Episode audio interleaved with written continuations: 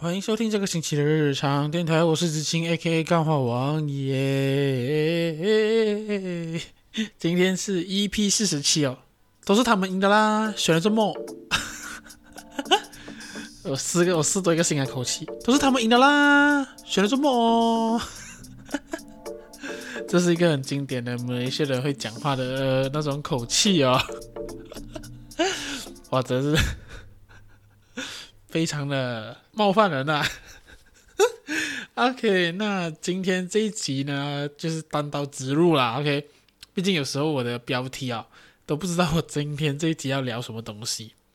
那这一次就是要聊一下柔佛州选举对于未来。呃，我们国家的影响，对，毕竟这个柔佛州的州选哦，它并不是一个只是普通的一个州选而已，它其实就是准备迎接接下来我们可能要提早面对的全国大选。OK，呀，所以所以可以，我觉得可以稍微聊一下这个东西。那在聊这个沉重 复杂的东西之前，可以聊一下简单的一些生活回顾啦。那原本这个星期我应该是比是在 JB 的老家，因为就是呃我老爸从新加坡回来了嘛，那他已经是将近快一年多，almost 两年的时间，并没有回来马来西亚哦，因为就是 COVID-19 的袭来，或者说就是大家并不能从新加坡很轻易的往马来西亚跑，就是来回这样子啦，所以我的老爸就是距离上次见到他已经快是要两年的时间了。那时候，而且还是这个节目还没有开始，然后我外公去世的五月，二零年的五月，对，那时候是我最后一次见到我老爸，然后过后就就是只有在网上在聊天这样子罢了，对，所以我原本说这个星期就是要回去见一下老爸，然后然后来制造一个 一家团圆的气氛这样子，可是呢，偏偏这个时候在上个星期。星期四的时候，就是收到呃，housemate 有人确诊哦。那我妈知道这个消息过后呢，第一时间就是把我 bad list 掉哦，完全不给我回家。对，所以就变成了我可能在下个星期的时候才会回去一趟，而这个星期就只能留在 KL 这边网上看开票啊。但我其实也没有看，没有网上看 OK，我的我做别的事情。而且我原本有一个想法，就是如果说我真的当天回到 JB 的话，我刚好有精神的话，也许我可以去到我家附近的投票站。然后就是拍下一些影片啊，然后让大家看看一下，诶，JB 周旋的战况是怎么样哦？对，毕竟就是距离上一次大选的时候，或者说选举很接近我的时候，就是在一八年的选举嘛。而那时候我人呢，就刚好在台湾哦。对，我是在台湾看开票的那时候呀，那个记忆也蛮有幸啊，蛮特别的。那时候就是。你在国外看着马来西亚呃换政府，然后同时你也担心说换政府会不会有什么示威戒严啊，像是什么所谓的五一三事件重演啊这样子。那我想说，如果到时候我在台湾，可是马来西亚在发生一些戒严暴乱的话，那我想也许我就可以在台湾寻求政治庇护哦，我就不回去了哈、哦，我就留在台湾落地生根哦。可惜就是没有啦。想要说，诶，大选又要来了呀，又要投票啦，各位。OK，那在讲投票的东西之前，就最后生活的部分，就想和大家推坑一个东西，就是蝙蝠侠真的非常好看哦，在这里严重劝告大家还没有去看的，跟我去买票看，因为真的很棒。你会在这部电影看到不一样的蝙蝠侠，应该长什么样子的蝙蝠侠？我觉得这一部真的是有做到那个感觉啦。其实，在蝙蝠侠一开始在漫画里面的设定呢，其实就是一个侦探，对，他自己的漫画叫做的。Detective Comic 就是侦探漫画。那 DC 这个品牌的全名或者说它的前身就是来自这个漫画啦，Detective Comic 应该是 Detective 吧，还是 Detective？OK，不知道。OK 呀，所以在这一部电影里面，蝙蝠侠他就是在成为一个侦探哦。我觉得这个东西好看的点是在于，很多人翻拍了蝙蝠侠了嘛，就是 Christian No 什么鬼啊、呃、Ben Affleck 然后之前呢，还有一些不同人都要演那个蝙蝠侠的角色。可是我发现大家对于蝙蝠侠的诠释都在于，只有在那个他很有钱，他很多钱可以制作高科技，然后他是一个花花公子，他可以很会社交这个部分，这种点其实我觉得有点看腻了。然后你在这些电影又看不到说，身为一个蝙蝠侠，身为一个侦探，他用脑想东西的那种情节很少啊。就算是有的话，都只是因为刚好要推动那个剧情。而去做，可是来到这一部最新的蝙蝠侠，你会看到的是，呃，剧情的推动并不是只是靠他，靠他跟那个警探 Gordon 一起去办案，去抓出这个凶手呀。所以我觉得在这一部里面，你真的是看到一个，应该这样子讲，它不是一个超级英雄的电影，它是一个侦探警探类的电影。可是那个侦探穿着是蝙蝠侠的衣服，这个是我觉得最贴切去形容这一部电影的一个形容啦。所以，如果说你是想着说我要去里面看蝙蝠侠，嘻嘻哈哈，飞来飞去，当然飞来飞来飞去有啦，可是就是不会是那种你看的超级英雄片的感觉呀。如果你想看那种超级英雄片，抱歉，这一部不是你的菜呀。而且我觉得这一部我会很喜欢的是，因为我觉得它很有深度，它的结尾是前面开头跟结尾是有互相呼应在一起的，而且整体的风格美术啊，我觉得呃是很有味道的。有时候你会错觉自己在看一些西部老片，或者是说一些八九零年代的一些警匪片的感觉呀。这是我对于这部戏最贴切的形容啊。当然，我不能说我很会，因为我很少看电影，我看的电影都是比较偏现代的。我看过最旧的电影就是《楚门的世界》而已呀。所以我觉得它有给我一些错觉啊。而重点是男主角很会演，男主角他在演一个。蝙蝠侠，他的眼神，或者是他演那个布鲁斯韦恩啊，就是人间体，大家看得到、认识到的蝙蝠侠的那个角色，他这些小小举动啊、微表情的演出，其实会让你很投入，让你会觉得说，干他根本就是那一个人，你你可以感受到他刚成为蝙蝠侠，因为这部戏就在讲说他刚成为蝙蝠侠第二年遇到的事情，那种生疏感。对自我的不确定，还有自我很多怀疑的那种感觉，我觉得他演得很到位，让我觉得说真的很屌。因为我没有看过他其他的电影，我也没有看过他演过的那个《暮光之城》，什么都没有看过。我知道他，可是我不知道他演的怎么样。虽然说很多人以前都讲他的演技烂到爆，可是在这个蝙蝠侠里面，我当然看这部电影，我就觉得说有感觉，真的很有感觉。真的，稍微讲一下这个男主角的一些小八卦吧，应该这样讲，就是他曾经在宣传这部电影吗？还是说宣传别的电影的的访谈当中，他就有聊到说，如果说这一部蝙蝠侠不大卖的话，他就要去演 A 片。然后原本我是很期待说这部。蝙蝠侠他就是不要大卖，然后我想去看他演 A 片，可是没有想到是我真的觉得这一部真的很屌，很好看。然后听说票房也蛮不错的，虽然说他评价蛮两极啦，我觉得两极就在于有些人想要看的蝙蝠侠是那种平常我们看到的那种，而喜欢这一部的就是因为你会看得到不一样的蝙蝠侠。好像我们每次看蝙蝠侠电影或者说蜘蛛侠的电影都好，他一定会重现一个桥段，就是蝙蝠侠的父母死在那个后巷，一定有人开枪，或者是蜘蛛人。他的安哥妹会死掉，或者是他的安弟妹会死掉，这些情节每次翻拍，每次 reborn 啊、呃、renew 那个电影的时候都会拍的嘛。可是，在这一部电影里面，他没有拍出那一个蝙蝠侠小时候看着父母被枪杀的画面，他完全没有，他反而是用整体故事去带出这个资讯，我觉得很棒。我觉得就是要这样子，我不想每次看蝙蝠侠的电影，每次看。都要让我看到那个画面，就是那个箱子，那个不知名的凶手，那一颗子弹，还有那个一直哭的布鲁斯韦恩。干这个东西，你看他每三年、每五年就翻拍一次蝙蝠侠，我就每五年就看一次这种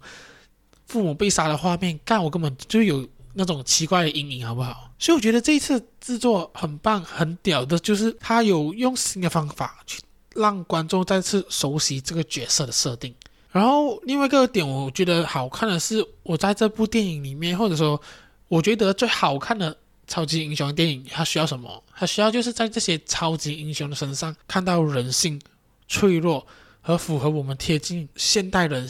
或者说现实人类的东西。我觉得在这一部蝙蝠侠里面，它是有，就好像，呃，他被打。他会晕，他会跌倒，他会没有力，巨高，然后他跳下来那一瞬间，他就算跌下来那瞬间，他会痛，他走路会一拐一拐。对，这种这种画面呢、啊，让我觉得说，就算是你很多高科技的东西都好，你还是一个凡人，你还是会痛的。我觉得就是要有这种东西，让我去感受到我跟他是没有什么距离的。所以这一部蝙蝠侠是有的，因为我看那些太多，我是我我觉得还是要自己抱怨一下漫威，就是那种漫威的电影，就是他的漫威电影的公式已经是有一种审美疲劳的感觉，好像每次演了，你大概都知道说他大概会怎么演，他会这样子跑，然后你就知道说最后一定是世界和平。我每次看完漫威电影，我出到戏院的时候，我都有一种感觉，就是嗯、呃，就这样吗？好像不够啊。而我这一次看这个蝙蝠侠的时候，我的感觉是。Yes，这个就是我有得到一些东西，我我觉得这个东西是值得的。原来有沉重、有温度、有重量，这部电影是啊的那种感觉。那之前看什么电影有这样的感觉？就是看小丑 Joker 那一部，还有金刚狼的那一部。金刚狼那一部我真的是觉得真的很棒，尤其是在他老了、他死掉的那一瞬间，我觉得那些诠释，在那个呃休杰克曼的诠释之下，是真的蛮厉害的。所以真的是推荐大家快点去看这个蝙蝠侠，我觉得真的会让你有一种不同的感感觉啊，好不好？那如果说 我都推到这样子啊，GSC，如果你 有人听到这个 podcast 的话，欢迎来约配我，或者说带我去看一些粉丝首映会啊、公关票之类的，欢迎哦，欢迎找我去，OK。好，那等一下我们就是过一个小音乐，然后就是聊一聊一些比较现实的问题啦。OK，虽然说蝙蝠侠真的很赞，然后在当下当中我也沉醉其中啊，可是现实的东西还是要面对，就是都是他们赢的啦，选了什么？是不是？好，我们休息一下，等一下回来。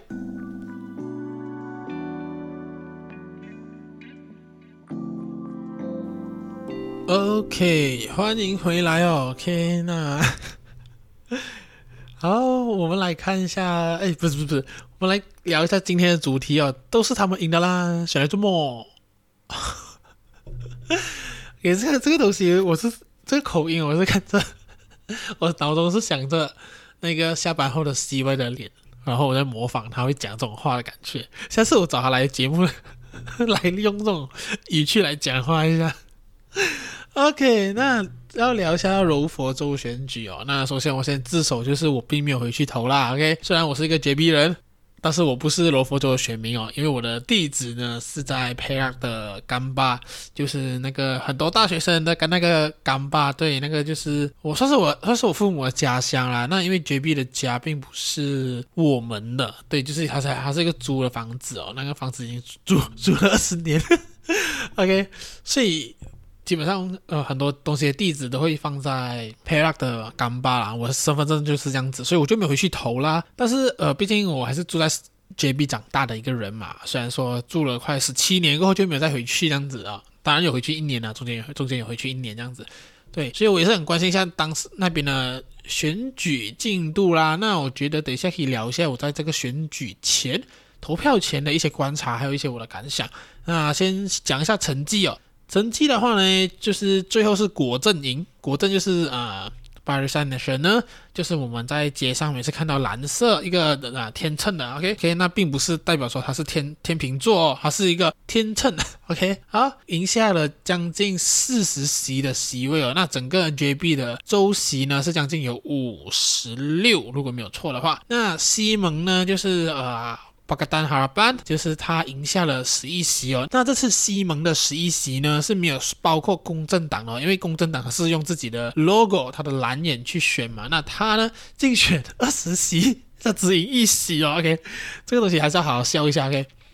好，那穆大呢，就是呃那个我们最帅的国会议员啊，OK，塞萨迪哈创了党，呃竞选七席，那最终赢下了一席。那我们的丁丁给穆尤丁前首相呢，就是带领了国盟呢，就是。竞选将近好像没有错的话，好像是全部了。那他就是只赢下了三席哦。那我们的马哈迪 （A.K.A. 现代化之父）他创办的政党斗士党呢，就是在这次选举也是全面开打。如果没有错，好像开打四十二席，一席都没有赢回。然后我们来自沙巴的瓦利善，OK，我忘记他的中文名叫什么。瓦利善这个政党呢，在罗佛州是竞选没有错的话是六席哦。那六席呢都是零蛋。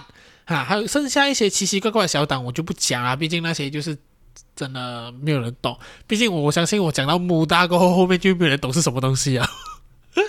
OK，周选呢，总投票率呢，就是出来投票的人呢，是有将近五十四点九二八线哦，其实算是蛮低的，比上次马六甲的和沙拉瓦的都低，因为那两个都将近有将近有过六十，没有错的话。报告完了一堆东西过后，那这一次的周选成绩，接下来我们有什么东西可以好好去观察的？第一就是这一次其实是马来西亚通过修法过后。第一次的十八岁自动成为选民过后的第一次投票，这是什么东西呢？就是说，在以前呢，马来西亚你要成为选民哦，你要在二十一岁，然后你去登记，你才能够成为一个合格的选民。在以前马来西亚都是这样子实行的，可是，在去年还是前年，或者说在西蒙执政了过后呢，就有在推这个十八岁自动成为选民投票的这个法案。那这个东西其实在国外都蛮蛮多。地方蛮多国家都有在实行的，那马来西亚就是一拖再拖，搞了很久，到了去年才确认说，今年二零二二年开始，只要你十八岁一满，你自动成为选民，你现在不需要去申请成为选民了。所以这一次的选举也是一个很好的看点，就是说，因为其实这一次哦，以最后州来看的话，选民人数其实是。增加了将近二十八 percent 哦，跟之前的一八年相比的话，那这当中有七十四万人是十八岁以上的选民呀，这七十四万人就是有这一些新人啦。OK，这一次合格可以出来投票人将近有两百五十九万人，大家都会发现说，这一次虽然说选民人数大幅增加都好，可是会发现其实年轻人出来投票的投票率不高。啊，那当中大家就会觉得说，哎，是什么原因呢？可能就是政治冷感啊，或者说更多的是这些年轻人根本不知道自己成为了选民哦，因为其实好像没有真的政府好像没有大肆宣扬这件事情了，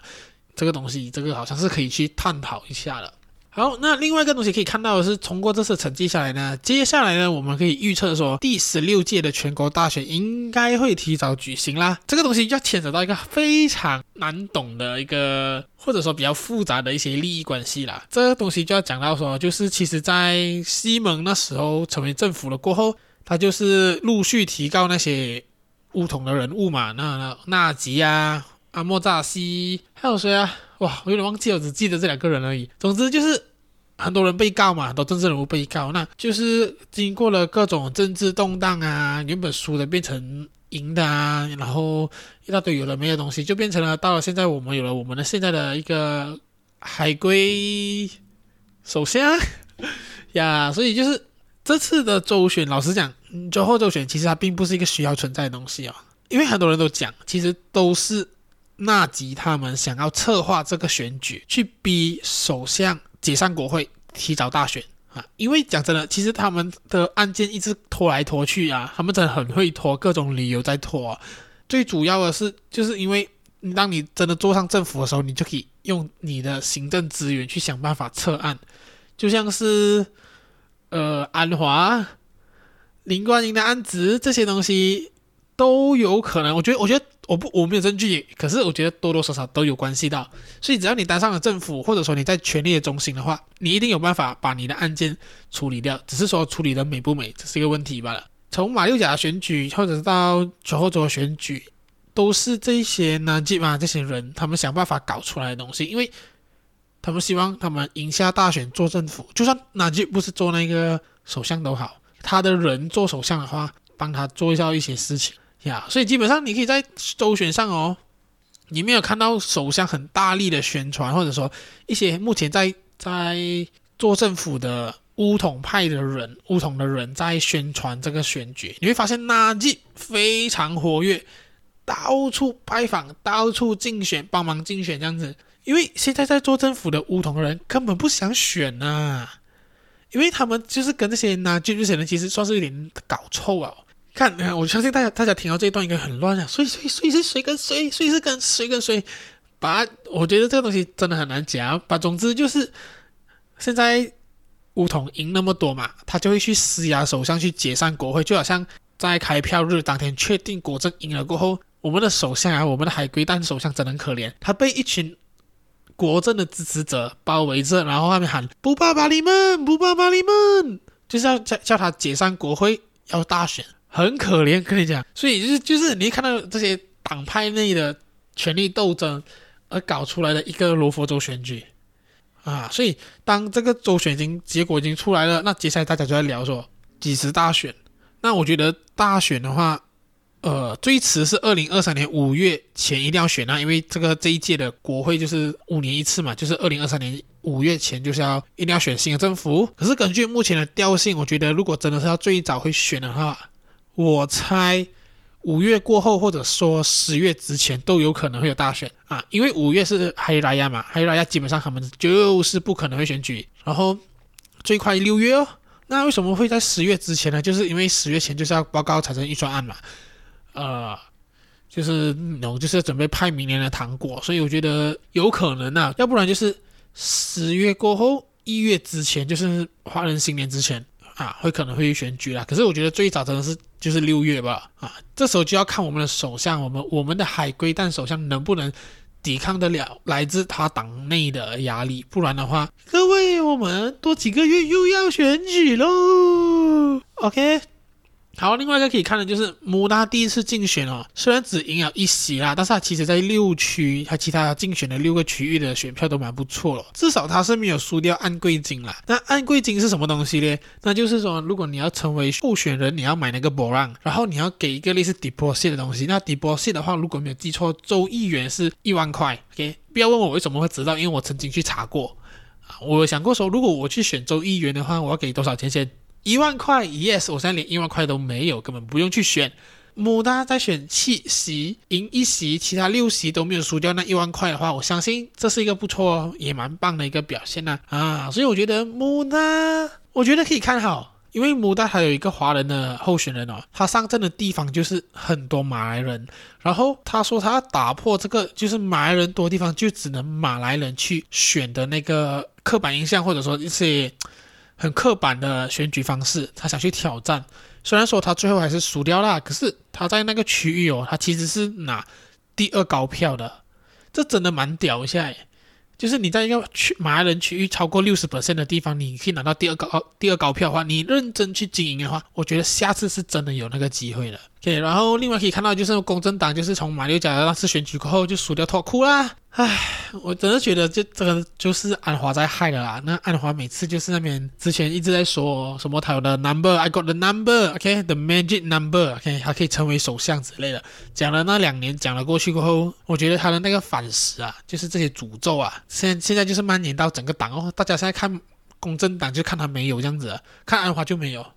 啊，我个人是觉得说安华不推公正党就是完蛋了啦。OK，你一个党，一个党领袖，你的号召力没有了，你的能力，你的火没有了，你要这样子带领公正党走下去呢？我看不到。上次马六甲就接纳了很多政治青蛙，所以人家更加不投你。这次只赢一席，而且还是那种低门槛飞过，大概赢好像七百多票或者三百多票而已呀。所以你就觉得安华 is time to 回回家种田了。OK，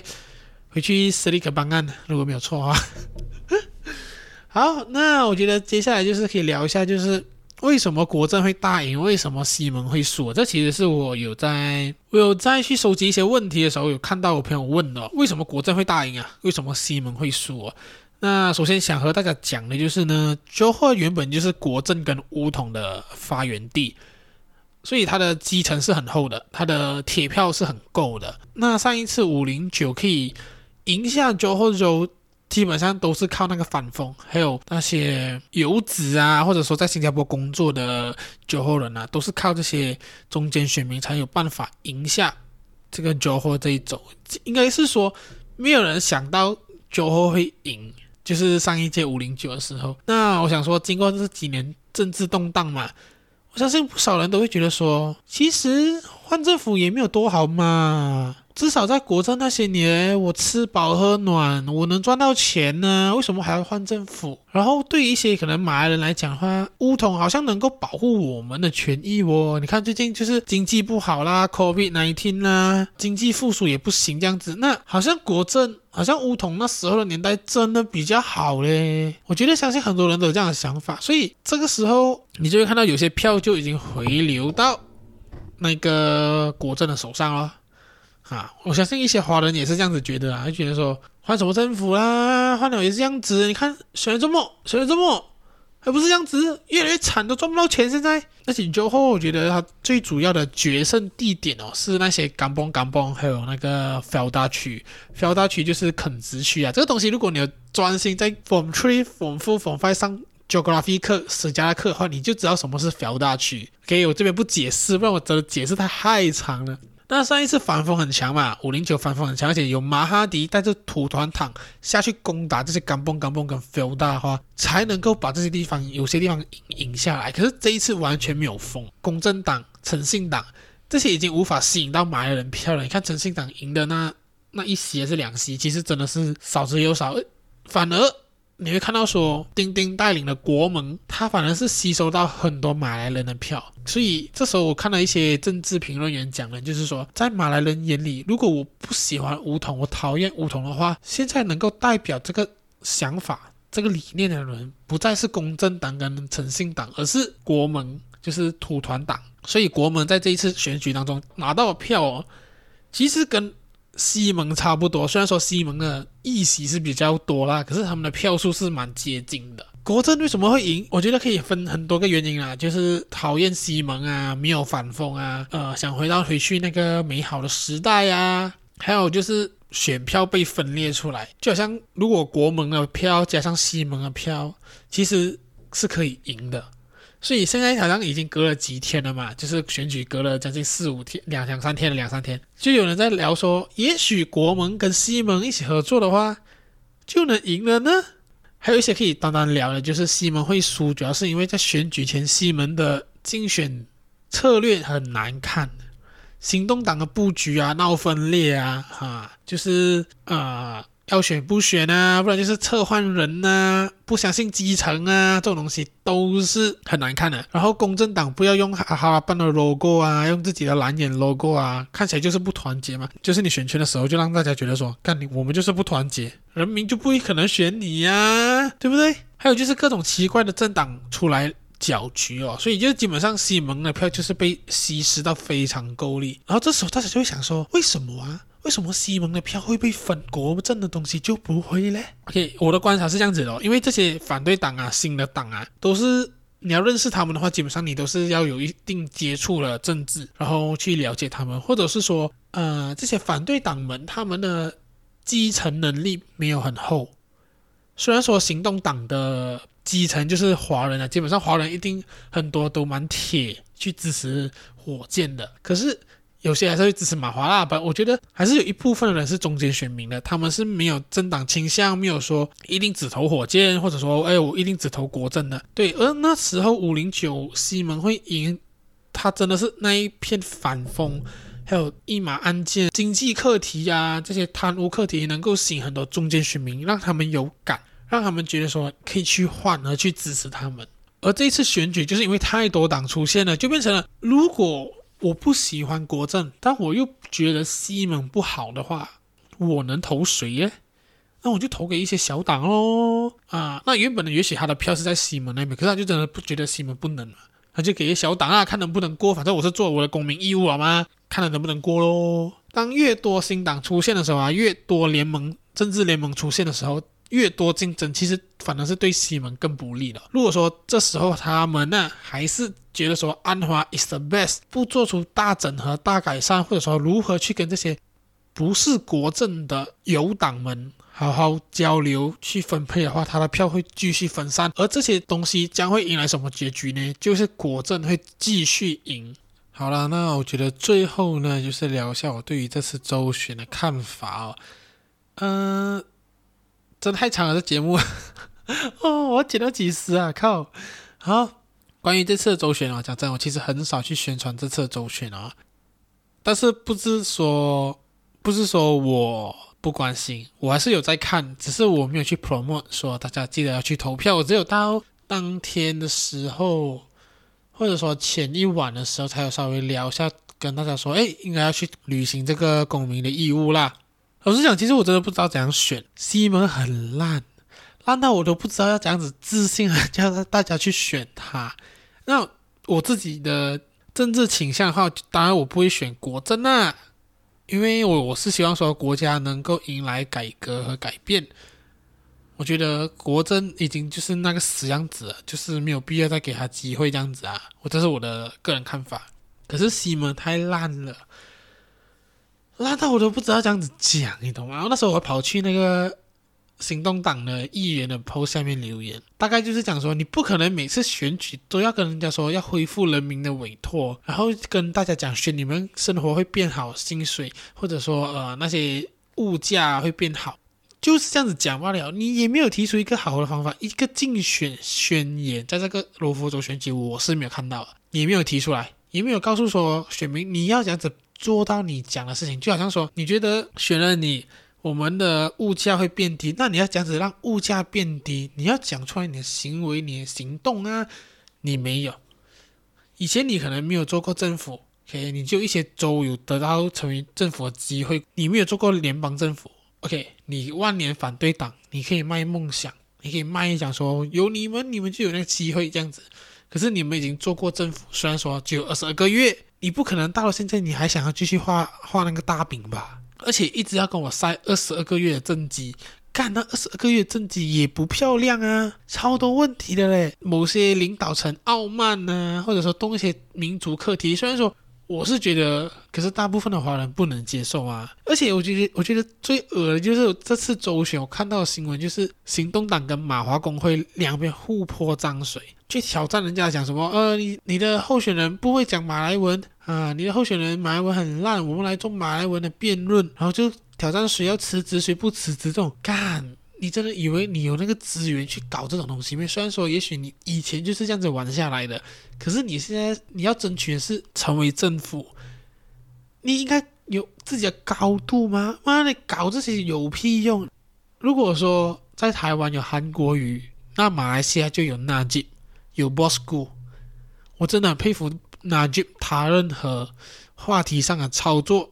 公关的操作，还有行销操作，真的很屌。不管是 Facebook 发文，还有各种小动作都好啦，他都很努力的维持他的政治能量。所以为什么他在那时候输了过后要辞职？到现在他他还是有那个声望，他会玩，他会用年轻人看得懂、讲得懂、了解的东西去和大家沟通。我先不管他有没有贪污都好啦，可是我要讲的就是他真的有用办法去和选民沟通。可是你看反对党啊。除了穆大塞沙迪每天拍 TikTok 之外啊，火箭的林吉祥、林冠英还在发文告、写 Facebook 长 post，谁要看？那其他的领袖你去看了 Facebook 也是超无聊啊，看了 IG 更无聊，或者是可能根本没有 IG，我根本不会去想看的嘛。我这个每天关心政治，每天看政治新闻啊，每天看时事啊，我根本不想去看他们的。就像安华开 Facebook Live，我也不想去看。没有东西看，他就一本正经的坐在前面，对着镜头那边讲话，讲他自己要讲的东西，他根本没有 care 你听不听得懂。那那就拍一个很屌啊！那时候还想说，还拍了一个 TikTok，我觉得那个真的很给。那个人问他，Boss，阿爸打啥药就好，怎么呢？然后那就就讲，阿爸，saya Melaka，打，Bosku，sayang Johor，然后就开始放他那个 Bosku 的音乐，那个 TikTok，干，跟你讲这个东西。我先不管啊，他这个人好不好了？我看到这个东西，我觉得超好笑，好不好？我觉得看这个东西有有 sense，是网络会有的东西，你懂吗？所以我觉得行动党或者反对党那些老老屁股们，你们真的是能够快点走就快点走啊！你们要赢的话，真的是只能靠新的人，不然真的是不可能的。我觉得，除非林吉祥他妈的明天开 TikTok 上面跳手指舞，不然我觉得不可能会赢。好的，节目真的太长了。我最后想要讲的就是，我相信很多人有看过我或者了解我的人都知道，我一直在关注政治、谈论政治、讨论政治。可是我讲真的，我关心的并不是某政党的利益，或者说哪个政党要赢，哪个政党要好。其实基本上每个政党我都有嘲讽，每个政党我都有骂，因为我觉得我最想要和大家分享的是我对于民主投票。我们的权益、公民权益、我们的未来、国家未来这件事情，我是重视的是这些事情。我没有特定的政治倾向。如果说你觉得为什么我好像偏向于反对党，那是因为我对于国家，我觉得国家需要改变，需要就是有改革的力量、改革的方向。而国政不会是我首选嘛？那可是西门又烂到这样子。可是如果你真的讲说，我真的去投票的话，我可能也要含泪投哈尔班，哭着都要投他。可是我心里会会不不承认他说他很厉害，他很棒。有朋友问我说，投废票是不是一种选举程序？当然，你可以在投票当下投废票，这是你的权利，这也是你的选择。可是，在我的政治立场或者我政治观念里面，我是不鼓励投废票这件事情，因为也许每一个政党你都不喜欢，可是一定有一个你最不喜欢的那个政党。如果说他赢了，你觉得没有关系的话，你可以投废票。可是如果你觉得你不想给他赢，那在很多党的时候，你可能就要选你第二个没有那么讨厌的。这时候就会聊到去，你要让你看到你最讨厌的那个赢呢，还是说？你不去支持原本你可以支持的那个人，到最后他结果还是回到去，你最讨厌的那个人会赢，这是我的想法，所以我我不推崇投废票，我也不觉得投废票会让政治人物有任何觉醒。如果我说你觉得现在现在的政治人物都很烂的话，那我觉得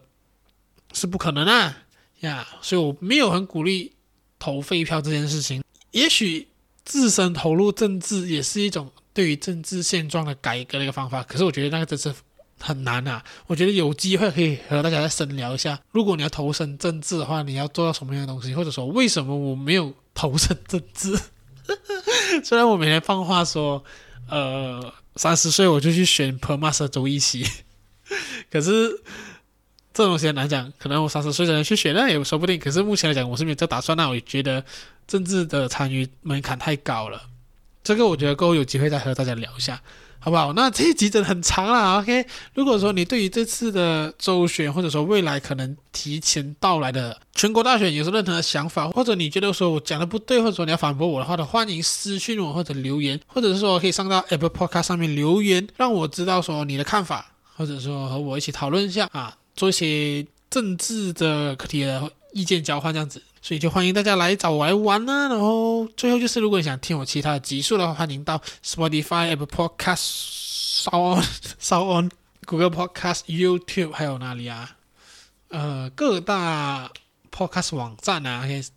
听我的节目其他的集数啦。然后这一期的话，喜欢的话记得五星吹捧哦，Apple Podcast 五星给它点下去。然后喜欢我的节目的话，Spotify 评价那边也可以放一个五颗星啦，谢谢你们，爱你哦。各位，请投我的一票，谢谢。好，我们下个星期见，拜拜。